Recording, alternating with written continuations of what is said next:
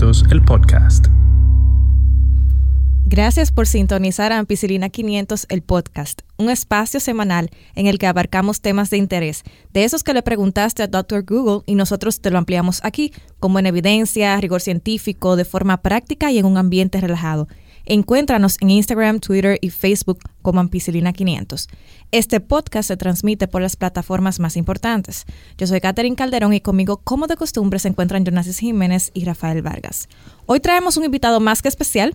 Eh, cuando yo comencé el podcast, realmente fue una de las primeras personas que yo tuve en la cabeza y que me interesaba invitar. Porque yo lo sigo de mi cuenta personal hace un tiempo y yo, o sea, particularmente he aprendido muchísimo de buena, buena ejecución de ejercicio, posturas y terapia física en general. Yo me refiero a Wilmer Pichardo, que es terapeuta físico y máster en fisioterapia deportiva. Pueden encontrarlo en Instagram como arroba Wilmer Terapia. Bienvenidos todos, Wilmer, chicos. Saludos. saludos, saludos. Hola. Entonces, Wilmer, yo quisiera comenzar recordando un poquito sobre qué es la terapia física y cuándo se necesita. Puede ser que quizás nuestros oyentes no hayan escuchado el capítulo anterior o necesiten refrescar el concepto de terapia física. Bueno, a mí me gusta resumir la fisioterapia en sí como el arte y la ciencia que trata toda afección física por medios y técnicas poco invasivas o naturales utilizando distintas modalidades y ejercicios terapéuticos funcionales para el tratamiento de las mismas. O sea que cualquier alteración física que tú tengas, de cualquier movimiento, de cualquier parte del cuerpo, nosotros la estudiamos y buscamos las causas que llevan a ella y tratamiento de las mismas. Ok, y una de las preguntas que nos hicieron sobre terapia física en el Instagram de Ampicilina fue sobre las áreas de interés, si es un campo lucrativo, o sea, si paga bien, cómo anda la expectativa salarial. Desde tu óptica, ¿qué tú nos puedes decir? O sea, como cuánto dura la carrera, eh, más o menos cuánto cuesta estudiarla y qué puede hacer un terapeuta físico luego que se gradúa. Bueno, mira, debido a que es una carrera muy amplia, de hecho, por algún lado leí hace un tiempo, que por cada rama médica hay una de terapia física, o debería de por lo menos. Wow. Quizá no exactamente, pero cerca de. Eh, o sea que si tú tienes geriatría, también tienes la geriatría en terapia. Si tienes la pediátrica, también la tienes. Si tienes la ortopédica, también. Traumatología, todo eso. Y son las áreas que mayormente se ven abarcadas aquí en Dominicana. Entonces, eh, realmente hay áreas que no se explotan, eh, mayormente en países subdesarrollados como este, eh, tiene la deportiva, por ejemplo, que ahora está en crecimiento, que es de la que yo trato de ocuparme. Tienes la cardiorrespiratoria, tiene la parte de ergonomía, que se ubica mucho en empresas. Manual, la acuática, que se da en agua. Eh, suelo pélvico, por ejemplo, que es medio tabú. ¿Eso lo hace un terapeuta físico también? Se puede hacer, sí. Wow. Tiene el área vestibular, en, fin, muchas otras. Entonces, eh, lo malo es que aquí tienen pocas opciones donde estudiarlo, eh, quizás no es muy accesible, y por eso uno tiene que quizás irse al extranjero, por lo menos en cuestiones de especialidades.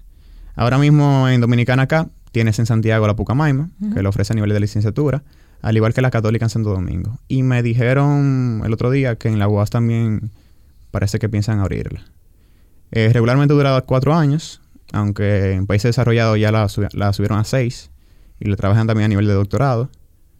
Y como dije ahorita, o sea, es medio penoso que al ser una carrera nueva que está en pañales, realmente no existe donde tú especializarte en el país. Eh, si hay maestría, quizás es una o dos, pero realmente no hay muchas opciones. En cuanto al costo, por lo menos el que yo tuve la experiencia, que fue en Pucamaima, te puede andar un poco más del medio millón eh, como cualquier otra carrera realmente. Lo bueno es que los gastos aparte de eso no son muchos. Eh, me explico. Eh, tiene una carrera, por ejemplo, como arquitectura, como estomatología, que además de lo que tú pagas de los créditos, tiene muchos gastos aparte de eso, en materiales, y demás. En nuestra carrera, por lo menos, eso es mínimo. Y, y, eso es parte de lo, de lo que es bueno de la carrera, que, o sea, yo puedo trabajarte teniendo nada a mano, simplemente con lo que tengo en la cabeza. Okay. Y ahí empiezan las cosas buenas. También es una carrera que tiene mucha demanda a nivel mundial. O sea, tú puedes ir a cualquier parte del mundo y vas a tener trabajo. O sea, que es una parte genial, porque eso es lo que todo el mundo quiere. O sea, salir, graduarme y tener trabajo. Una parte mala es que quizá no es muy bien pagado en centros en sí. Ahora, a nivel privado es muy bueno. Y eso es lo que hace la gente. Quizá em, empieza en un centro para la experiencia, siempre buena experiencia, pero eventualmente tiene que trabajar a nivel privado, mayormente domiciliar, para tener un ingreso bueno. Eh, cuando te refieres a centro, te refieres a los centros de rehabilitación, ¿verdad? Correcto. Que no, no es el mejor lugar ahí. Eh, pasa en toda la carrera realmente. O sea, tú entras a una institución y te dan quizá el mínimo o un poquito más. Que a base de sueldo. Pero entonces cuando te refieres a nivel privado, ¿tú ofreces esos, servicios? Correcto. A nivel privado, dígase que tú vas, una persona te dice, ah, mira, se comunica contigo vía Instagram o por teléfono, eh, te manda la foto, la indicación o algo, ¿no? Eh, dependiendo de, la condición o de la persona, eh, yo opto, opto o no por eh, trabajar de la mano con el médico. Mayormente se hace de esa manera. Se trata de que sea un equipo multidisciplinar, o sea, que varios profesionales con el mismo objetivo, que es el paciente, trabajen en común para, para lograr las metas que tienen con ese paciente. ¿y, es lo que hago, o sea, quizá un médico una persona, por ejemplo tú, que vayas con una lesión a donde un médico, un ortopeda, él te indique la terapia, pero tú no quieres estar en un centro porque tú la prefieres conmigo, por ejemplo. Eh, tiene mayor costo porque obviamente yo no tomo seguro, pero es un, es un servicio mucho más personalizado, o sea, eh, me tienes a mí dirigido solamente a ti. En un centro tienes quizás tres o cuatro pacientes y solamente un terapeuta. Simultáneo. Entonces, por eso que quizá el servicio en los centros no es que en todo sea malo, ni estoy diciendo eso, pero usualmente se, generaliza mucho el tratamiento. No, yo entiendo, yo entiendo que es un servicio personalizado y uno es a uno. Entonces tú te dirigirías a, la casa del cliente, del, paciente en este caso. Si es domiciliar, sí. Si es domiciliar. Y, y allá tú llevas los equipos necesarios para realizar las sesiones. No, pero una muy buena opción para aquellos que, que le interesen. Claro. Wilmer, y una preguntita así eh, que se me ocurre ahora. Tú sabes que somos un país de muchos deportistas, exportamos deportistas y también nosotros tenemos em, bastantes que van a competir a nivel internacional. ¿Tú entenderías que dentro de, bueno, de tantos deportistas que tenemos, hay una un buen número de terapeutas físicos que están supliendo la demanda para prevenir lesiones deportivas o qué sé yo, que eso puede ser un buen campo para trabajar ahí? Para nada. O sea, no hay ni cerca del número que se necesita. Mm, y desafortunadamente, como no todo terapeuta le interesa el área deportiva, hay muy pocos que se especializan en eso. Eh, realmente hay una gran cantidad de personas, mayormente gente que quizás de manera empírica trabajan lo que uno debería de trabajar. Y esas son las personas que están ocupando el trabajo de uno. Ok. Porque realmente eh, no hay un personal que esté ocupando esa área. Aunque actualmente por lo menos eh, ha crecido la población de terapeutas y eso yo espero que cambie a lo largo de estos años. Ojalá que sí. Y a propósito de, deporte, yo quisiera compartirles un dato interesante que yo encontré. En Estados Unidos se analizaron unas 970 mil emergencias que se atendieron entre 1990 y 2007 y que estuvieron relacionadas al ejercicio, usualmente el ejercicio realizado en un gimnasio. La mayoría tuvo que ver con usar pesos libres y eso me causó como un poquito de gracia, eh, con que le dejaron caer una pesa, un peso a una persona. O sea que hay que tener cuidado en el gimnasio cuando uno va haciendo peso para no dejárselo caer a una persona, porque parece que muchas magulladuras, como diríamos en dominicano, o ellos mismos exactamente. Eh, ahora bien, cuando uno ajusta esas variables y se, observan anatómicamente, o sea, en qué parte del cuerpo fue que sucedieron la mayoría de las lesiones, un 25% fueron en miembro superior, ahí yo me imagino los chicos haciendo bíceps mal, eh, un 20% en miembro inferior, eh, ahí yo me imagino las chicas haciendo todo ese ejercicio de pierna mal y un 19% en las manos. Luego de las lesiones causadas por el peso libre, las torceduras fueron las más diagnosticadas. En Estados Unidos, si uno, incluye las lesiones deportivas y recreativas relacionadas al ejercicio, o sea, y tiene que ver todo lo que se hace en el gimnasio y en un deporte, hay un promedio de 8.6 millones de casos reportados al año. Esto se debe, entiendo yo, a varios factores. Con el pasar del tiempo, mucha gente, sea por moda, por interés real, se han involucrado en el mundo del ejercicio. Y no siempre la gente se asesora de la mejor manera y en muchos casos, algunos entrenadores de gimnasio no están debidamente formados. Además, la mala postura, el aumento indiscriminado en el peso que le ponemos a los ejercicios o a las pesas y las rutinas inadecuadas ponen a una persona en más riesgo de sufrir una lesión. Por eso es que yo entiendo que es sumamente importante aprender sobre la fisiología del ejercicio, biomecánica y el dolor en manos de profesionales. Entonces, luego de este monólogo hermoso, yo quiero que nos concentremos un poquito más en la parte de dolor y ejercicio y que Wilmer nos ayude a tumbar algunos mitos que existen en la, en la actualidad. Uno de ellos es la conocida frase no pain, no gain, o sea que sin dolor no hay ganancias. Entonces, Wilmer, ¿hasta qué punto esto es verdad? Hashtag. Hashtag no pain, no gain y toda la gente así con sus selfies en Y la foto en el Instagram. gimnasio de lado. Sí. En el espejo. en el espejo. nalguita. En el espejo. Entonces, como, ¿qué tan real es esto? Bueno, ese es un tema que yo trato en una de mis charlas. O sea, Hay debate ahí. y es un problema. Es controversial. Porque Sí. hay un dolor clásico del ejercicio. El DOM. Hay un dolorcito. El DOM, sí. El DOM. Que para la gente que no sabe, Eh, delayed onset eh, muscle soreness. mu- muscle soreness. Que es Wow, una... ¿Por aquí hablamos inglés? Eh, Wow. Ok, lo que Yo significa es dolor de músculo. do- De eh, origen tardío. De, ori- de origen tardío. Correcto. Y es una leve rhabdomiólisis que hace el cuerpo normal porque ¿El la qué? ¿Qué? Sí, yo te iba, yo te iba a preguntar. Sigue explicando, porque él habla muy Entonces, fino. Para el público, azul. rhabdomiólisis, lo que ¿Rhabdomi es- cuánto? Rhabdomiólisis. No es rabia, no es rabia. Es Ya. el término bonito para decir ru- ruptura de músculo. Ah, ok. Entonces- Entonces, Ya, ya, ya, ya. hacer ejercicio, eh, normalmente las fibras se estiran y unas cuantas, no es que todo, no es cada vez que tú haces ejercicio se te rompen las fibras, pero unas cuantas se rompen. Y eso es lo que te produce ese dolorcito. Ni dejen que- de hacer ejercicio por que eso. te da dos, Y luego te uno quedan, a dos te días quedan los brazos en el L así como... Ajá. Tú no lo puedes poner derecho. Eso es normal. Y ahí está la gente bebiendo analgésico a, do- a dos manos. Exacto. Eh, imagínate, ellos se toman siempre algo, eh, dependiendo del nivel de la tolerancia de dolor, pero es un proceso normal, siempre y cuando tú hayas hecho los ejercicios correctamente. Correcto. Porque si tú mantuviste la forma, que tus músculos se estiren y haya un poquito de ruptura, es normal, un poquito.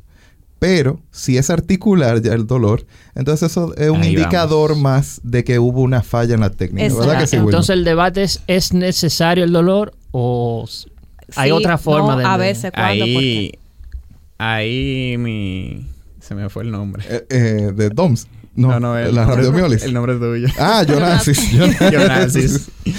Él ahí diferenció claramente cuando un dolor es, o sea, por el ejercicio y cuando es por una posible lesión. O sea, si tú tienes un dolor que es en el vientre muscular, de, eso es mayormente normal. O sea, eso por el ejercicio. Ahora, un dolor que esté cerca de la, articulación o en la articulación normalmente indica un problema. Eh, O sea, la, la articulación es lo que la gente dice la coyuntura, donde se juntan dos En el huesitos. codo, en el hombro. El asunto de codo, el hombro, muñeca, rodilla, cu- eh, pelvis, y bueno, digo, cadera. Y una pregunta, Wilmer, tú sabes que, bueno, tú sabes, no, no tienes que saber. ¿Tú sabes? bueno, a mí particularmente yo soy muy fan de hacer deadlift y eh, yo sé que mucha gente, sobre todo muchas chicas, eh, le ha- lo hacen porque fortalece bastante la, la cadena posterior.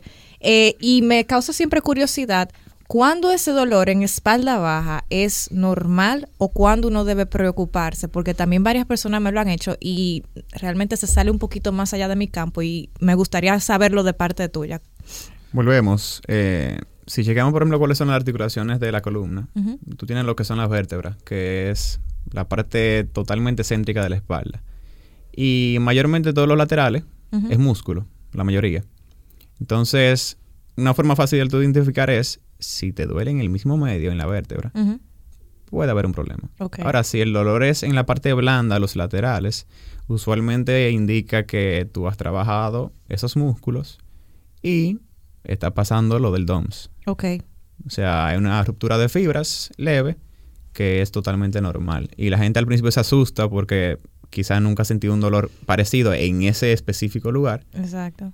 Especialmente si una persona que es sedentaria y quizás nunca lo ha trabajado, el dolor es mayor porque no está adaptado a eso. Entonces viene el miedo y ahí van el médico y ya es un tema aparte. Aunque, aunque también es bueno recalcar que es, en el caso de las hernias sí se proyecta hacia un lado o otro.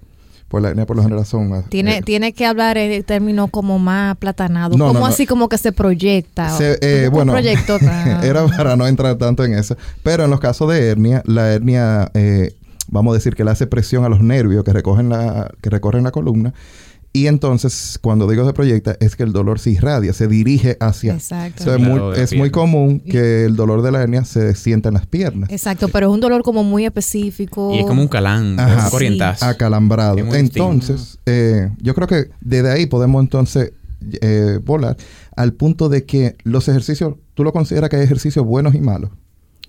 ¿O es la técnica y la resistencia? Hay ejercicios mal hechos. Mal hecho. Mal hechos y mal aplicados. Pero un cuerpo saludable debe ser capaz de realizar todos los ejercicios con moderación, ¿no? Debería. Debería. O sea, tu cuerpo debe ser capaz de adaptarse a diferentes situaciones y ambientes. Y eso era lo que pasaba, por ejemplo, si tú te vas a años atrás, cuando el hombre cazaba y tenía que andar eh, plantando y demás. Caminaba kilómetros, O sea, tú tenías que caminar, tenías que cargar cosas, tenías que escalar árboles. escalar, o sea, cazar. Un sinnúmero de cosas que tu cuerpo estaba eh, preparado como una máquina para hacer todo eso y más. Y si tú te vas ahora a la época actual, tú quizás eres un empresario que vive sentado, que vive haciendo papeleo, y tú no haces más nada que eso, que estar sentado. Entonces, eh, ha cambiado totalmente lo que la persona hace eh, o hacía en la antigüedad a lo que hace ahora. Y ahí viene en la época de los gimnasios. O sea, ya que no tengo esa parte física en mi vida, Que no es ¿Dónde lo para hago? subsistir. exacto, ¿dónde lo hago? Entonces ahí viene ya el negocio de los gimnasios. Mm. Yo tengo un gimnasio, un lugar donde yo voy y hago eso que yo hacía antes, porque literalmente es lo mismo. O sea, yo te pongo a cargar, por ejemplo, en gimnasio, dos mancuernas, una en cada brazo, y eso son- y tú estás cargando una carretilla técnicamente. o dos cubetas de agua. O sea que sin tú darte cuenta, tú estás haciendo lo que tú hacías antes. Pero solamente que con, con cositas bonitas ahora. y en el tiempo que tú quieras. Exacto. Y entonces, digamos que una persona ya tiene dolor porque hizo mucho ejercicio eh, y se siente cargado, sore, como le decimos popularmente, ¿Qué- qué pero es sore? cuando está En inglés. En- en cuando está abollado Exacto. por el, el gimnasio. Hinchado, creo yo Cuando que está. Tullido, esa es la Tullido. palabra. tullido, que no puede bajar esas escaleras de gimnasio. Exacto. Entonces, ¿qué debería hacer una persona para aliviar su malestar? Porque la gente lo que va eh, de una vez a que le pongan su complejo B o que le pongan su, su Mm. analgésico. O el dolor neuro neurobrión. Sí. Ay, ay, ay. Bueno, hay diferentes métodos, terapias, herramientas que la gente utiliza para eso. Y todos son buenos. O sea, la mayoría tienen beneficios porque si tú escuchas quizás a fulanito le funcionó tal cosa, a fulanito le, fun- le funcionó la acupuntura, al otro la terapia, al otro que se puso un calor o, uno, o algo frío. O hasta los sonos ponen. También. ozono. O sea, hay muchos métodos, terapias, eh, herramientas que han surgido eh, para venir a ayudar a ese problema. Y yo digo que todos son buenos. O sea, a cada quien le funciona uno más que otro. Cada quien prefiere uno quizás sobre el otro. Y yo estoy de acuerdo con cada uno de esos, eh, siempre y cuando tú siempre lo lleves junto al ejercicio.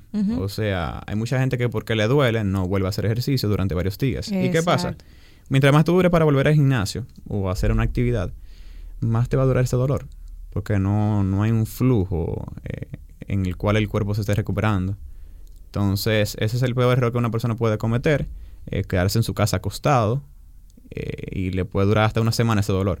Cuando realmente si tú llevas eh, quizás unos días de entrenamientos más, en los cuales tú hagas quizás un cardio ligero, hagas un buen calentamiento, estires, eh, si tú quieres darte tu masaje o lo que sea que quieres darte aparte, no está mal, pero no me dejes lo otro. Exacto. Es como una persona que me vean con 300 libras, quiere bajar de peso y solamente haga ejercicio, pero sigue comiéndose el mundo por delante. O sea, si no hay un equilibrio entre ambas cosas, no va a llegar a la meta que quiere. Exacto. Y una pregunta, Wilmer. El, el rolito que a veces uno usa en el gimnasio, el foam roll, Foam roller. eh, eso es bueno, es malo, porque yo he escuchado muchas opiniones al respecto, de- sobre todo de terapeutas físicos. Hay algunos que lo defienden, otros que dicen, si lo vas a hacer, hazlo con cuidado, otros que dicen, no, mira, eso no funciona para nada, o funciona, pero no todo el mundo lo hace bien. ¿Cuál es tu opinión res- al respecto? Realmente, si nos vamos a lo científico, no es tan apoyado en la comunidad científica porque no hay tantos estudios que lo apoyen.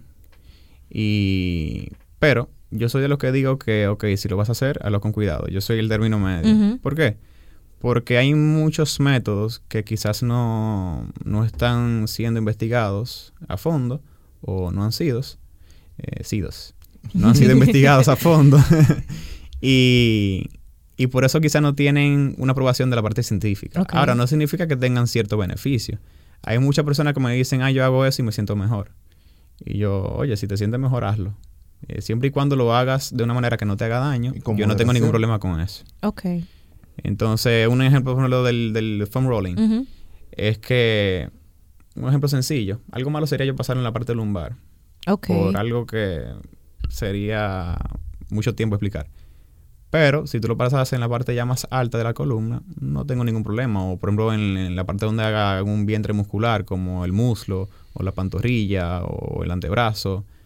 Eh, es bueno porque al final hace una función muy similar a lo que hace quizás un, masajista eh, o, o un masaje, por ejemplo, de, profundo del, del tejido en el cual tú lo que haces es presión sobre quizá alguna contractura o un nudo muscular y eso va soltando poco a poco. Entonces el foam roller lo que viene a hacer es eh, un material externo que me hace presión, igual como lo haría alguien con una mano, y poco a poco eso va aflojando. O sea que yo no tengo ningún, ningún problema con eso siempre y cuando lo sepan usar de se manera sepa correcta. usar.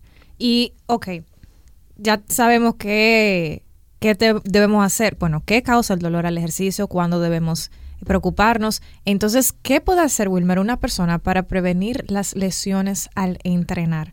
O sea, cu- ¿cuáles serían tus tips de manera general? Porque yo sé que, por ejemplo, para ilustrarlo con movimiento sale mejor con un video o con una o con enseñarlo, que eso yo lo he visto en lo llegué a ver en tu canal, en tu usuario de Instagram.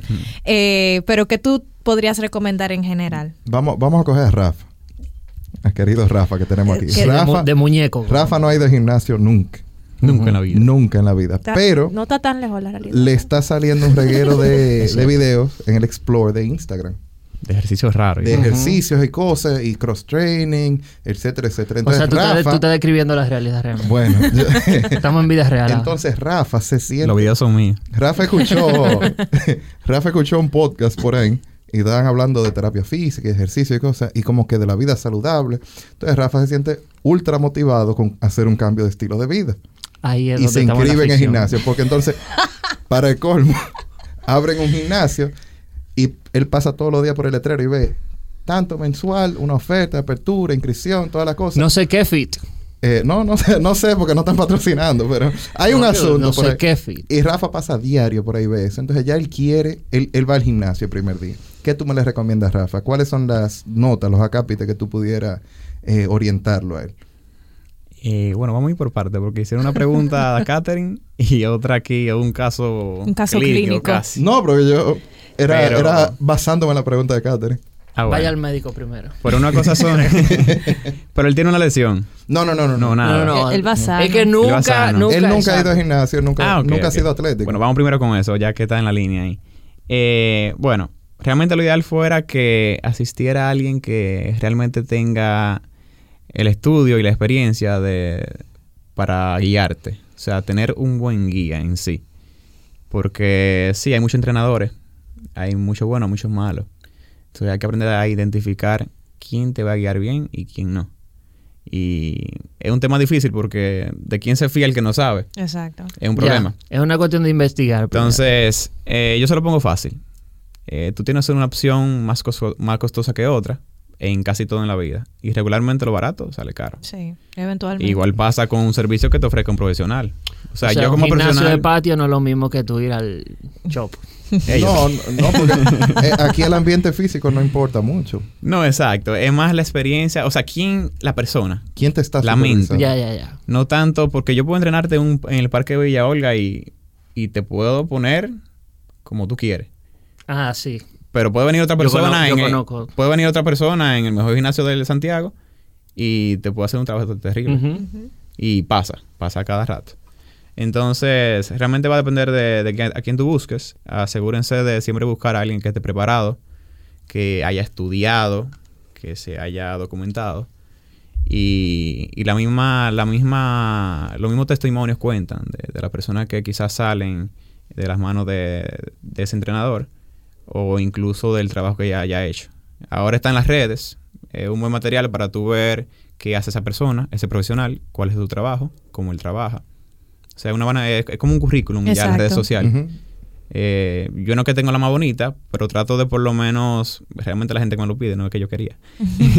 a mí me piden, ah, tengo un video de tal cosa o haz esto.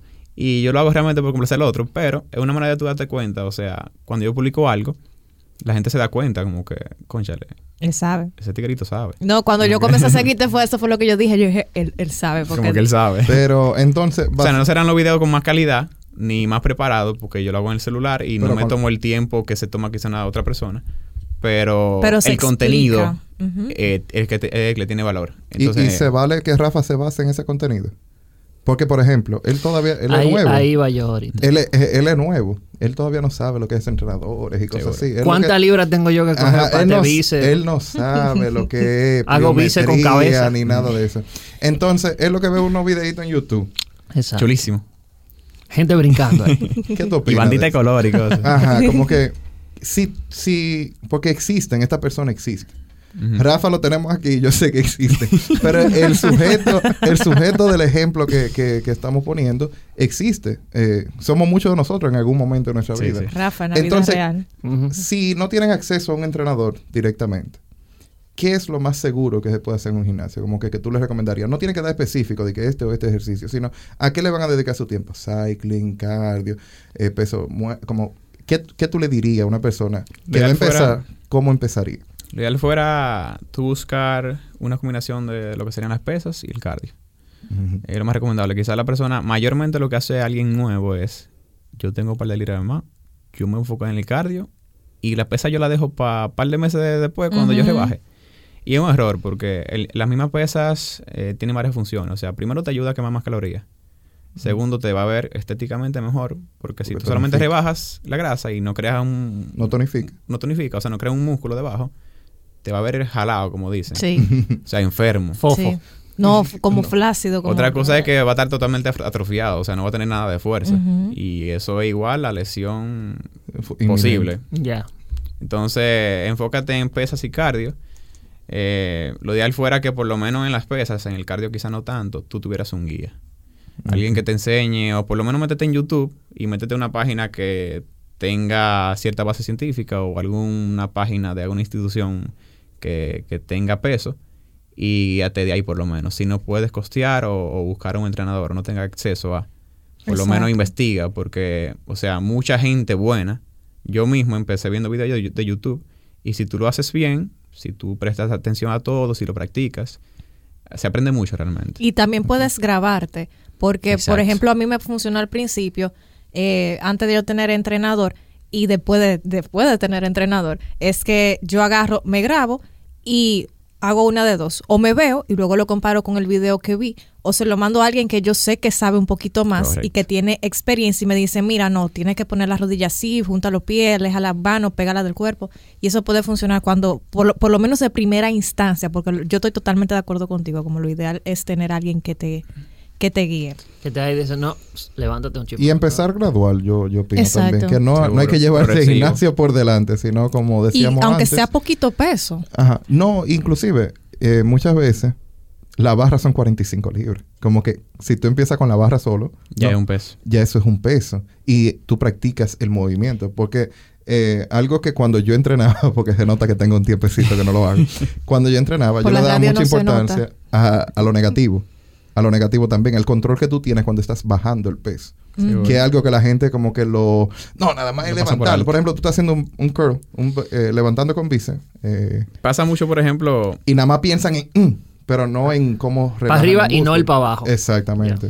por ejemplo, con las personas que yo trabajo, eh, yo doy clases en ciertos gimnasios y con lo que te ponemos a empezar a entrenar es un tubo PVC, Exacto. literalmente, Eso o sea, ese plástico. Que es para muy... Que para- la gente odia eso, porque la gente dice, eso no pesa, yo no lo hago bien con, con eso, ponme una barra que lo voy a hacer bien con la barra, y yo, ¿cómo tú vas a hacer algo bien con peso si tú no lo haces bien sin peso? Eso no tiene ningún sentido. No, y, y con el PVC crea memoria muscular. Exacto. tú Entonces, si tú no puedes hacerme algo con un material que no pesa ni una libra, tú no me lo vas a hacer con 45 libras. Exacto. Totalmente de acuerdo. Eh, siempre progresivo, o sea, tómate tu tiempo. Incluso hay clientes que yo le digo, y mira que me estoy haciendo ganas de cuatro por eso. Hay clientes, hay clientes que yo le digo, por ejemplo, eh, oye, vamos a empezar tres días a la semana en vez de los cinco. ellos me dicen, no, no, que yo quiero venir los cinco días de la semana porque yo estoy motivado y no sé qué. Súper motivada. esa Yo gente. no, ya te tomaste tres días a la semana. Si tú quieres el otro día, te lo tomas para caminar, que sé yo, tranquilo. Y luego lo aumentamos progresivamente. Y la gente no quiere. Y mira que, de verdad, me estoy dejando, estoy dejando de ganar dinero por, eso. Claro. por sesión. Es por sesión. Pero yo me preocupo más por, por la persona que realmente lo, lo que vaya a ganar. No, su resistencia a largo plazo. Exacto. Sí. Y entonces, Wilmer, eh, ya por último, eh, ¿cuándo una persona debe buscar ayuda? O sea, eh, ¿cuáles son esos red flags, estos signos que debemos tomar en cuenta o que una persona debería tomar en cuenta y decir, mira, no, ya yo necesito ir a una consulta con un terapeuta, con un ortopeda? Bueno, mira, tú tienes, eh, como dijimos ahorita, dolores que son naturales del ejercicio, normales, y tienes otros que no. Cuando tú tienes un dolor que debes tomar en cuenta para, por lo menos, disminuir la carga del ejercicio o, o pararlo. Y de hecho yo tengo una publicación en mi Instagram. Viene para llorar. Arroba Wilmer Terapia. Sí, ustedes la buscan por ahí, está un poquito No. lejos, sí, pero Eh, yo la publico en el story en tal caso. Exacto, tú lo publicas en el story para cuando salga el podcast. Exacto. eh, Pero ahí yo dejo- Lo pueden pasar a ver por allá. Ahí yo dejo cuatro señales para saber si tú deberías disminuir la carga o, o reducir la actividad física o pararla. Mm. Y por ejemplo, la primera dice si el dolor se agudiza y no desaparece en las siguientes 12 horas. Es una señal. Eh, dolor que aumenta durante la sesión o práctica previa o aparece al inicio de la misma.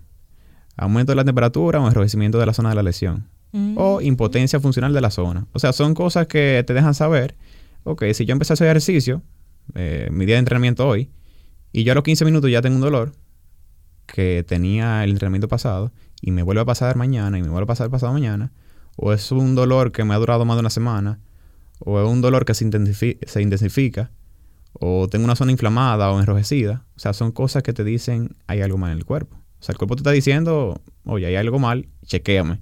Es como un carro. Si el carro le suena algo raro, tú lo chequeas, ¿verdad? Entonces, a veces uno cuida más las cosas materiales que nuestro propio cuerpo. O sea, un carro tú lo llevas al taller, pero a ti te Lo suena deja- algo, Lo deja para ahorita. tú lo dejas por ahorita. Entonces, no, tu máquina más importante es tu cuerpo.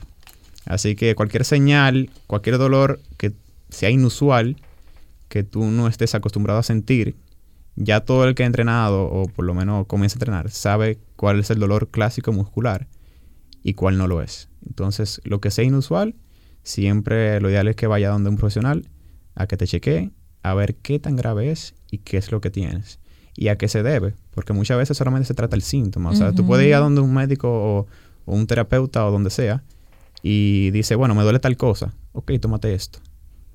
Pero, ¿por qué yo tengo ese dolor?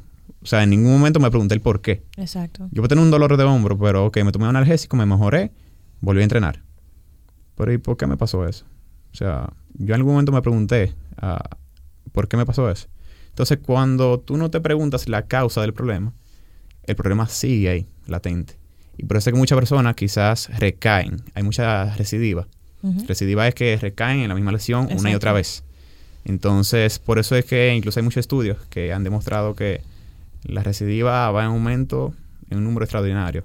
Entonces, es por eso mismo, porque realmente no se está preguntando, los profesionales de la salud en general, eh, cuál es la causa del problema. O sea, a mí me duele la rodilla, a mí se me la rodilla, sin yo saber por qué. Pregúntate por qué. Si no sabes por qué, ve a donde un profesional que pueda deducirlo. Y una vez encuentres la causa, trabájala. Porque muchas veces yo te digo, mira, si tú no trabajas tal cosa, te vas a lesionar. Y la gente no hace caso. Hasta que se lesiona. Y ahí viene Exacto. donde uno.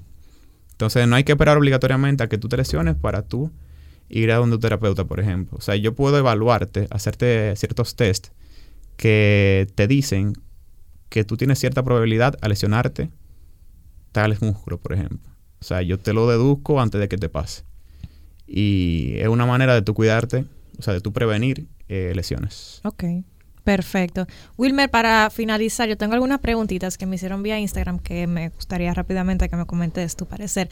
Una de las que se respondieron en el episodio pasado de Philip, pero igual, puede que alguien no lo haya escuchado y le interese saber, y lo mencionaste ahorita, ¿qué es un nudo? ¿Por qué se da y cómo se mejora? Que es un, Un nudo muscular. ah, un nudo. Eso es, imaginemos que los músculos son fibras. Imagínate un cabello de una mujer, ¿verdad? Una Imagínate cola. que se enreda, ¿verdad? ¿qué tú haces? Desenredarlo. Entonces, las fibras musculares a veces se enredan, por así decirlo, y se forma ese Como nudo. lo- los audífonos de... como los audífonos, sí. Como una cola de, de una mujer así. Entonces- Se hace un nudito, pero no hay shampoo para O de un hombre. Eso a veces Ajá, crea... bueno, eso a veces crea dolor. Eh, obviamente el músculo no trabaja igual porque está enredado, o sea, no tiene la misma elasticidad, no tiene la misma fuerza Está cortado. Y está cortado, sí. Y eso aumenta el riesgo de lesión. Entonces, inmediatamente yo tengo cualquier eh, anomalía en la fibra, eso me aumenta el riesgo, de lesión siempre. Ok. Y hay alguna, o sea, cuando uno tiene un nudo muscular, ¿debería ir a un, tera- a un terapeuta físico o eso se puede resolver espontáneamente o me tomo un analgésico o, me pongo frío, estética. calor? O voy a la estética me doy un masaje. ¿Qué hago? Realmente lo que son los masajes y las terapias ayudan mucho. Eh, pero de nuevo, búscate a alguien que sepa de eso, no a cualquier masajista que ande por ahí. O incluso, incluso, hay personas que se hacen llamar terapeuta físico y quizás no lo son. O quizás lo son, pero a nivel de que de diplomado. Mm. Hay unos famosos diplomados que no quiere, no quería entrar ahí, pero sin querer entró. Que en meses di que tú eres terapeuta, pero es un diplomado. Oh. O sea, tú no puedes venir a decirme a mí que Es lo que yo estudié en cuatro años, tú lo vas a aprender en un par de meses. Entonces hay que tener cuidado con eso también. Que si te dice que es un terapeuta, pregunta. O sea, ¿tú eres Exacto. licenciado, doctor, o fue un diplomado o qué? Exactamente. Muy, muy importante. Otra pregunta que hicieron que si eh, se recomienda algún ejercicio para personas con escoliosis y para personas con síndrome del túnel carpiano. Uh, seguro. La escoliosis, eh, bueno, puede ser de, dif- de diferentes causas, realmente. O sea, así como tú puedes tener a alguien que nazca con ese problema, o un niño que quizás por el simple hecho de usar la mochila de un solo lado, el cuerpo se va adaptando y se va doblando. Ujú. Si se acuerdan, la escoliosis es una desviación eh, lateral, o sea, de Exacto. los lados de la columna. Eh, así como también tú puedes tener un pelotero que como hace swing hacia un mismo lado siempre, y si no trabaja el otro lado, La se va a doblar no y se- queda así. Incluso hay una rotación de la columna, no solo una escoliosis. Ok. Entonces, eh, si es flexible, o sea que se puede modificar, simplemente es, bueno, en una escoliosis tú tienes un lado tenso y tienes el otro alargado. Yo hago lo contrario, o sea, yo el tenso lo, lo, Lo relajo. lo relajo y el que está rela- relajado o alargado lo fortalezco. Lo trabaja más. Es como que apretar de un lado y flojar del otro. Exacto. O sea, los músculos son, son como gomitas. Buscando el equilibrio. Entonces tú solamente tienes que aprender a moverlo y, y todo debería estar bien. En el caso del túnel carpiano, pues habría que ver también, el- el- el- cada caso tiene, tiene algo diferente. O sea, hay que ver si el tratamiento debe ser quirúrgico o no. Hay métodos terapéuticos que realmente ayudan mucho en, ese, en esa condición. O sea que sí es bueno que haya terapia en primera instancia por ser un tratamiento más eh, conservador, Ok. Eh, menos invasivo. Exacto. Pero siempre recalcarle al público que nos escucha que uno puede mejorar el dolor con terapia, pero siempre hay que eliminar o corregir la causa original. Exacto. Porque en el caso de la escoliosis, si, si fue por el uso de la mochila y no es quirúrgico, pues puede mejorar eh, con terapia. Pero si es algo por deformidad ósea o, inequidad, que hay personas que tienen una pierna un poquito más larga que la otra, o en la, en la pelvis tienen un desequilibrio. Entonces, sí, hay que decir, también tienen que pasar por el, ortope- el ortopeda. Correcto. Y en el caso del túnel carpiano, si continúas haciendo el mismo ejercicio, que por lo general es el teclado y el ratón, Exacto. tú puedes, hay ejercicios que te ayudan a, liber- a liberar la presión que se ejerce sobre el nervio. Pero tienes que hacer La modificaciones en tu estilo de vida, porque inclusive hay hasta unos ratones que son más ergonómicos. Sí. para evitar la presión sobre el túnel. Exactamente. Y la última pregunta que nos hicieron es, bueno, alguien dice que se rompió el dedo gordo del pie hace un año y el dedo gordo continúa inmóvil, inmóvil. Si eso se puede resolver con terapia o si ya entiendes que por lo que se dice esa persona sería más quirúrgico el manejo. Habría que realmente pasar por el médico.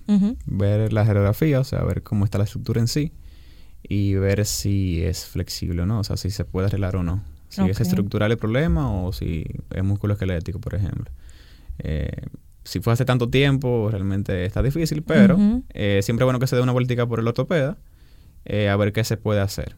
Porque nunca está de más tú date una vuelta por el médico y ver las opciones. Exactamente. Malo es que lo dejes para otro Más día. tiempo. Y para Más otro tiempo, y año. más tiempo, y más tiempo. Porque si, si, si en la Mientras más tiempo radiografía- dura, es peor. Si en la radiografía sale que la estructura ósea está conservada y se fusionó bien, pues se puede empezar a trabajar. Exactamente. Y entonces, bueno, antes de concluir, yo quisiera que hiciéramos como una reflexión breve, eh, par de segundos, un minuto, lo que ustedes quieran, eh, que me dieran una cápsula final para nuestros oyentes. Jonasis. Bueno, pues a mí me ha encantado conversar con Wilmer. Eh, se nota que, que es una fuente de conocimiento y experiencia.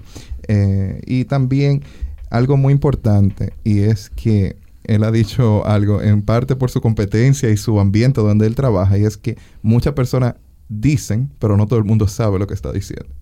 Y eso es algo que hay que tenerlo muy consciente a la hora de que Rafa se decida ir al gimnasio. Si yo estoy Eh, pensando en eso, yo, el- mi reflexión es mía. Yo tengo que sacudir. Exacto. Pero a nuestros, a nuestros oyentes que están pensando en ir al gimnasio, que va a ser su meta de enero del año que viene. No, no, su etcétera, meta de bikini, ¿qué pasa? Falta para agosto. Eh, para esas personas que empiecen con moderación, yo creo que sería como algo que me encantaría recalcar. Con moderación, como el que llega a un lugar nuevo, que uno llega calladito y va escuchando. Entonces después es que uno va progresando. Y si es posible y, y lo pueden hacer, yo creo que es más importante tener un entrenador al principio que después que tú tienes un año. Como que después que tú tienes un año decidiste por un entrenador. Es mejor tener una buena base. Seguro. Aunque sea tu primer mes en el gimnasio, mira, te enseñan los ejercicios, te enseñan la forma. Lo ideal sería que lo continúe a lo largo. Pero si no puedes, por razones económicas o de tiempo, entonces que por lo menos tú aprendas a hacer los ejercicios correctamente. Retweet. Perfecto. Wilmer, ¿tú quieres decir algo de forma final para concluir el episodio? Eh, bueno, en resumen, se podría decir que, o sea, se pregunten el porqué de las cosas y busquen las causas de los problemas. Creo que esa es la moraleja de, de casi todo acá. Eh, o sea, si va a buscar un guía, eh, realmente busque el correcto y ¿cómo sabe que, que es el correcto? El que se pregunta el porqué de las cosas y el que se pre- preocupa realmente por tu salud y no tanto por lo otro. Porque hay que estar claro, es un negocio muy lucrativo. Entonces hay que tener cuidado con aquellos que se la buscan mucho.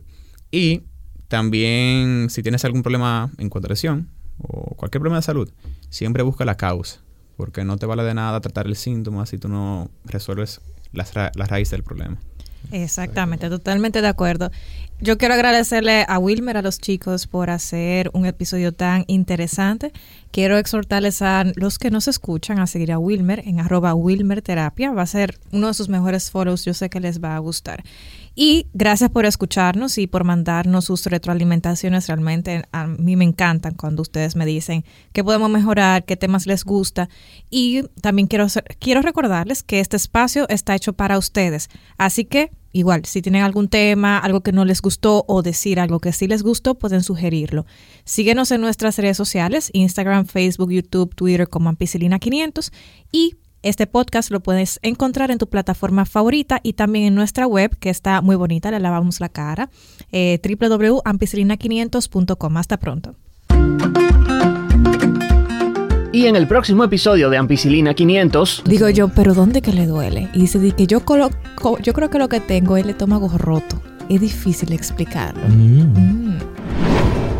Antes, un, aquí daba una fiebre rompehueso. ¿Tú no llegaste a escuchar eso? No, Claro. pero El- el ese dengue. muchacho tiene la fiebre rompehueso. Eso es dengue. Era dengue lo que tenía el paciente. Es la misma patología. Nos Ya. está afectando desde, desde que hay mosquitos.